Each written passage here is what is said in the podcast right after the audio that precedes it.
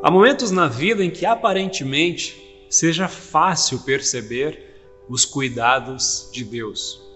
Apreciar um belo dia ensolarado, louvar pelo nascimento de um filho, de uma filha, desfrutar de boa saúde, ter boas condições financeiras, estar em paz.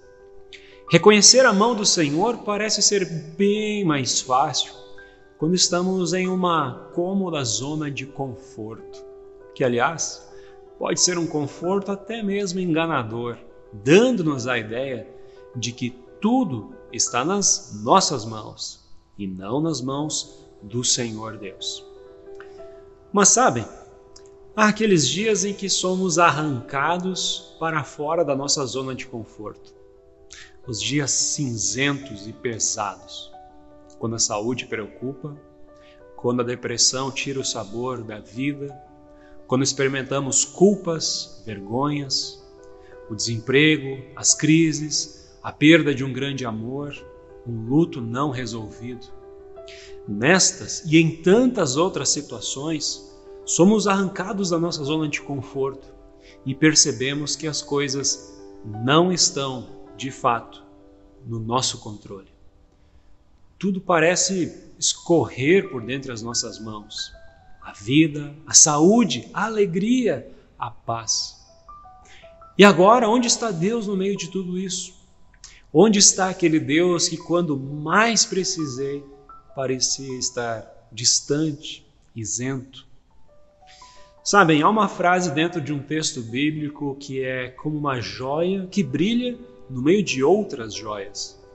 O belíssimo Salmo 23 é, todo ele, uma enorme fonte de consolo, assegurando que há sim um Deus que cuida do seu povo, que guia, orienta, que é bondoso, misericordioso e que conduzirá esse povo em segurança para a vida eterna.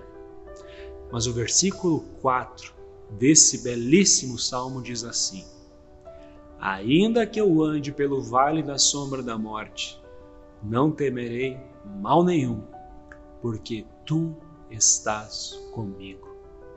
Estás comigo. Há alguma outra bela confissão a se fazer nessa vida? Ah, e reparem, essa confissão é feita dentro do famigerado vale da sombra da morte. Mesmo quando saímos da nossa zona de conforto, mesmo quando estamos mergulhados em nossas tempestades pessoais, mesmo quando há dores insuportáveis na vida, a confissão continua: Estás comigo. Longe de ser um mantra de consolo vazio e barato, confessar Tu estás comigo é jogar-se nos braços daquele que alimenta essa confissão identificando-se, olha só, como Emanuel. Lembra o que quer dizer? Deus conosco. E que Deus é esse? O Verbo que se fez carne e habitou entre nós. O bom pastor que deu a sua vida pelas ovelhas. Jesus. Este é o nome pelo qual temos perdão e salvação. Este é o Deus conosco. É o Deus que me convida a crer e a confessar: Estás comigo. Então fica a dica. Seja nos campos floridos e belos, seja nos vales de sombra de morte, há uma certeza: estás comigo. E quando Cristo está conosco, há perdão, há vida, há salvação. Seja dentro ou fora da nossa zona de conforto, estás comigo.